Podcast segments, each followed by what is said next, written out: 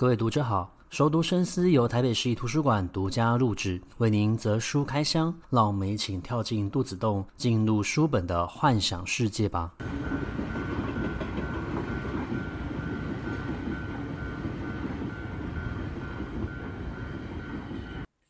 各位听众好，欢迎回到熟读深思。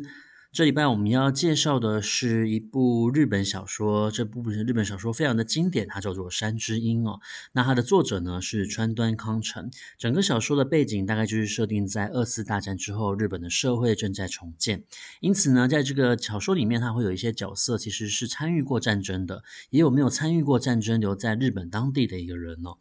那么，呃，为什么要介绍《山之音》这一部小说呢？是我过去创作过一部作品，叫做《逐念师阿平》。那它是一部系列作品，在第三部的时候，它探讨的其实就是山里面的神明。啊，有一天呢，他突然不想要负起责任了，因此他就投胎转世了。在投胎转世之后呢，他想起了自己的呃身份，可是他拒绝接受神明的一个呃责任跟要求，因此呢，他在这个困顿之中呢，开始去思考自己都要的东西到底是什么？那么在呃重新阅读这一部作品的时候呢，我突然想到了《山之音》这一部作品哦。那为什么呢？是因为《山之音》这部作品里面，我觉得它影响了我非常多。它写到了非常多有关于人际的一个互动、关系的描写，甚至是关于人物的一个描述哦。所以呢，呃，很多人在阅读《山之音》的时候，通常他会是去探讨老人在这个六十几岁年老的过程之中，他对于死亡的一个恐惧，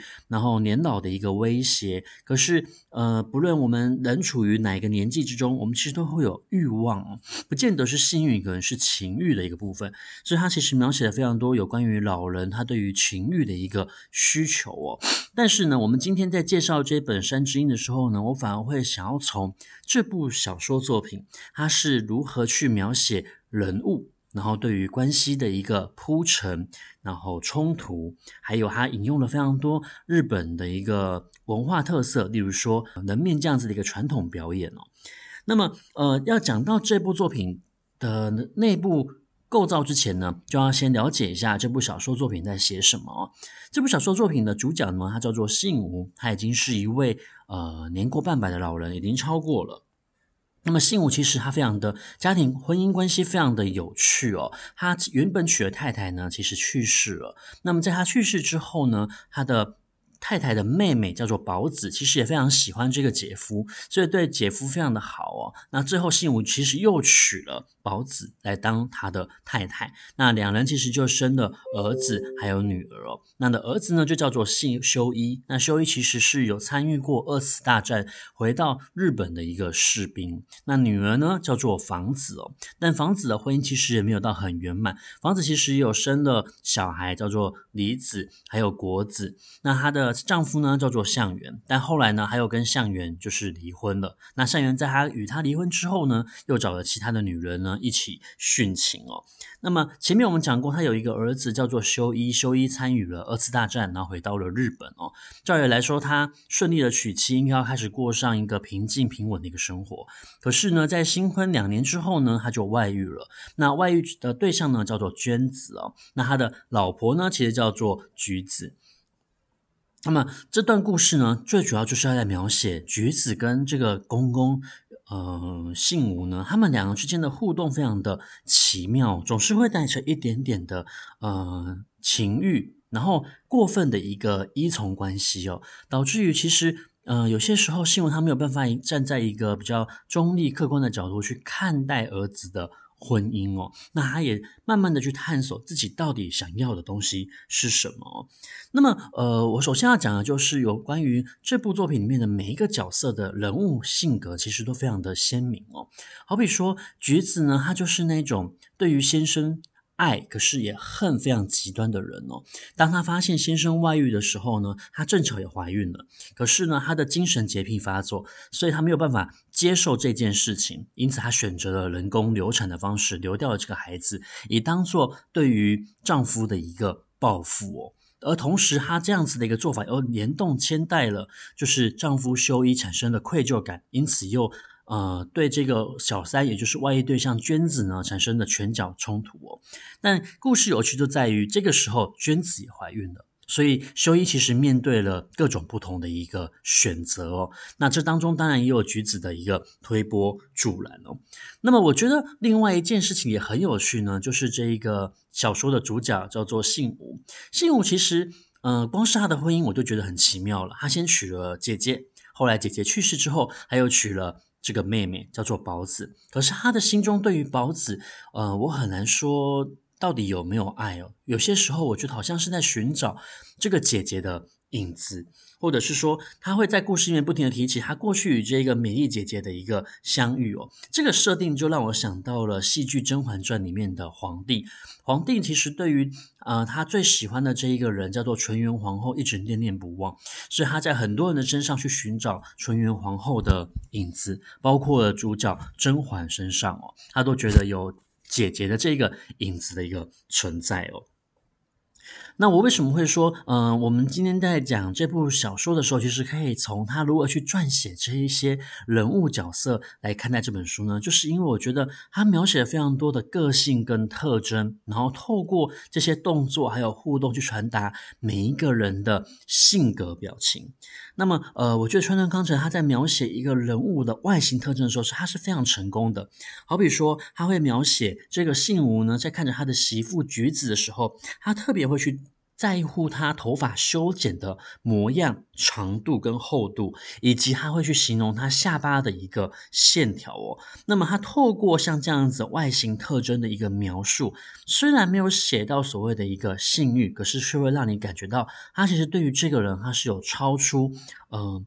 身为一位姻亲的应该要的有的一个分寸，或者说是互动哦。那么橘子呢，这个人也非常的有趣哦。我觉得他对于公公来说呢，有点过分的呃依赖。因为她是家中的妖女，从小受到了父母的一个宠爱哦，所以当她在婚姻上面发展不顺利的时候呢，她反而非常非常依恋的是这一个就是年纪跟她父亲相当的公公哦。那么当她听见这个信吴呢，后来觉得她是否应该要考虑一下跟修一一起出去外面两个人呃同居独居，然后另另外自立门户，希望这有助于就是这对夫妻的感情的重建。的时候呢，他反而是非常抗拒的。那我们现在的想法就会觉得，这不是很好吗？公婆不跟你住在一起，你也没有任何的压力，你也不用去伺候他。可是对于子橘子来说，她在嫁给修一的时候，其实已经离开家一次了，所以她已经把呃信吾这个家当成是自己后半辈子的家了。而这个时候，信吾告诉他：“你应该跟修一两个人，呃，出去，然后自立门户的时候，我觉得对于橘子的打击，它是另外一种双重打击，也就是他再次被家这个概念赶出去了。但是他对于如何成立自己的家这件事情，却是没有把握的，所以呢，他才会像是一个女儿。”般呢，跟公公撒娇，而不是站在一个媳妇的身份哦。那我觉得，呃，这段描述还有前面他们一起晒太阳，在岩廊上面晒太阳的描述，都非常的细致。它感觉是一个一般很日常生活的一个情景哦，可是却能够反映出来这些角色心理上面的一个变化哦。那么，呃，另外呢，我觉得他也川端康成也透过互动这个方式，去呈现出每一个角色的一个性格。好比说，我们刚刚讲过，信吾他有一个女儿叫做房子，房子因为跟他的先生闹不和，所以呢就回到了娘家住一段时间哦。那也带着他的一个小孩哦，他的小孩里面呢有一个人叫做李子哦，李子其实是一个呃非常的骄纵，然后。不听其他人的话，只听妈妈的话的一个小孩，他想要什么东西呢，都一定要得到哦。那所以最刚开始他在描写梨子的时候，他就描写他明明是早晨，大家还在睡觉，可是梨子已经在跑来跑去了，去代表着他其实没有在顾虑其他人，而是只在乎自己快不快乐，或者说是好不好。后面有一段呢，是他们去参与呃庙会，他们出去外面走一走。这个时候，李子看到了别人身上穿的和服非常的好看，他就伸手要去抓对方的衣服，结果呢，导致对方跌倒，然后差一点点呢，就滚到了车轮底下了。那这段描述其实非常的短呢，它整个篇幅大概就只有一到两页的一个呃长度而已，但是呢，呃。川端康成他透过非常简短的一个描述，他塞了非常多的资讯讯息在里面去哦。每一幕几乎就像是一个舞台一般的不停的在转场，然后你会看到这些角色性格的一个冲动跟变化不安，包括了信吾其实在现场，可是呢，他却转身就走，因为他其实对于小孩非常的没有慈爱哦，所以他看到这个情况，他只他只庆幸就是。被拉住衣服的小孩没有死而已，可是他转身就离开了，并没有帮忙房子解围哦，然后就留下了房子跟梨子两个母女呢一起收拾那个善后哦。那这段描述真的蛮精彩的，我很建议大家可以借这个小说来看。其实这部小说非常的好阅读哦，因为呢它其实是一个短篇小说串联而成的，一刚开始其实是刊登在报纸杂志上面，所以每个篇幅都非常的短，然后对话非常的多，它透过对话呢，去推动剧情，然后再透过描写呢，去让每一个角色的人物性格呢，更加来的鲜明哦。那么一部好的小说，它一定会有呃一些比喻譬喻哦。有些时候我们会觉得有一些作者他所写的譬喻，我们其实不太能够感受得到哦。但是，嗯、呃，川端康成的譬喻，我觉得是蛮精彩的。例如说，他用了断指来形容。感情哦，他说，嗯、如果你的手指断掉了，只要你可以立刻把它给接回去呢，其实是没有任何问题的。那他用这个断指的形容呢，去描描写暗示的，其实就是一段关关系的修复。如果你立刻发现了问题，你立刻去修复它，这段关系、这段婚姻还是可以继续走下去的。可是，嗯、你要去看这个。比喻的时候呢，你就会觉得段子这个形容其实蛮惊悚的。他怎么会想到要这样子做？可是当他描写完的时候，你就会觉得这的确是，呃，功力非常的深厚，而且要想得到这两件事情可以互相结合在一起呢，他应该是有经过一番的一个思考的。那比喻之精辟，其实。呃，会让大家呢对于一部小说或者说是戏剧呢产生非常深刻的一个印象哦，而且这个比喻其实是要恰到好处才行的。那当然的，一部小说它要精彩，除了我们刚刚前面所讲过的这一些对话、比喻，然后角色的性格描写、个性的特征、它的一个外形，然后他们的一个关系跟冲突之外呢，我觉得。呃，最好的一个作品其实是要让我们有代入感，我们可以感觉得到这个角色他是成长的，而不是只是单纯的觉得，呃，这个小说情节不断的在推进。尤其实你对于这些角色的一个呃认同感呢是非常低的。那最近其实有一部戏剧非常的红，叫做《人选之人》哦，《人选之人》的优点除了就在于整个呃戏剧的节奏非常的快，然后主题很明确，它也没有一些会让你觉得有点呃尴尬的。对话之外呢，我觉得它会让我们看见每一个角色的冲突。再来呢，你会感觉到这个角色的成长。那它透过戏剧推进的一个方式，一层一层的把一个人呢，慢慢的分解开来。你最终看到的是这一个人的全貌，然后你可以感觉得到他的嗯七情六欲在里面哦。那呃，川端康成在写这部小说的时候呢，他中间有一段是有关于这个信吾在这个年纪呢，我们知道人老的时候，我们其实最常收到的消息，可能就是我们所认识的人慢慢的死亡了，一个一个的离开了。那他也去参加了朋友的告别式哦。在这个地方呢，我对于觉得他对于除了对于死亡的描写非常的深入之外呢，我觉得他恰到好处的利用了人面这样子的一个日本传统的一个。记忆，还有就是表演呢，来象征每一个人的一个情感呢。那什么叫做人面呢？人面其实是可以把人的情绪隐藏起来的，因为他们在表演的时候会戴上面具哦。而这个面具呢，其实有非常多各式各种哦，包括了有一些嗯。人面它其实是翁面，也就是老翁的意思哦。那也有一个是老人，然后也有代表象征的是鬼神，因为他们可以用在就是神社的一个祭典里面，代表的是神明的一个降临哦。然后它也有代表像是女面或者说是男面，也就是男性跟女性。那除此之外呢，有一种表演方式呢，叫做直面，也就是你的脸就是面具，所以你不可以做非常多的一个表情在里面，你必须要控制住。你的一个表情，然后尽量不要让你的情绪表现在你的脸上面哦。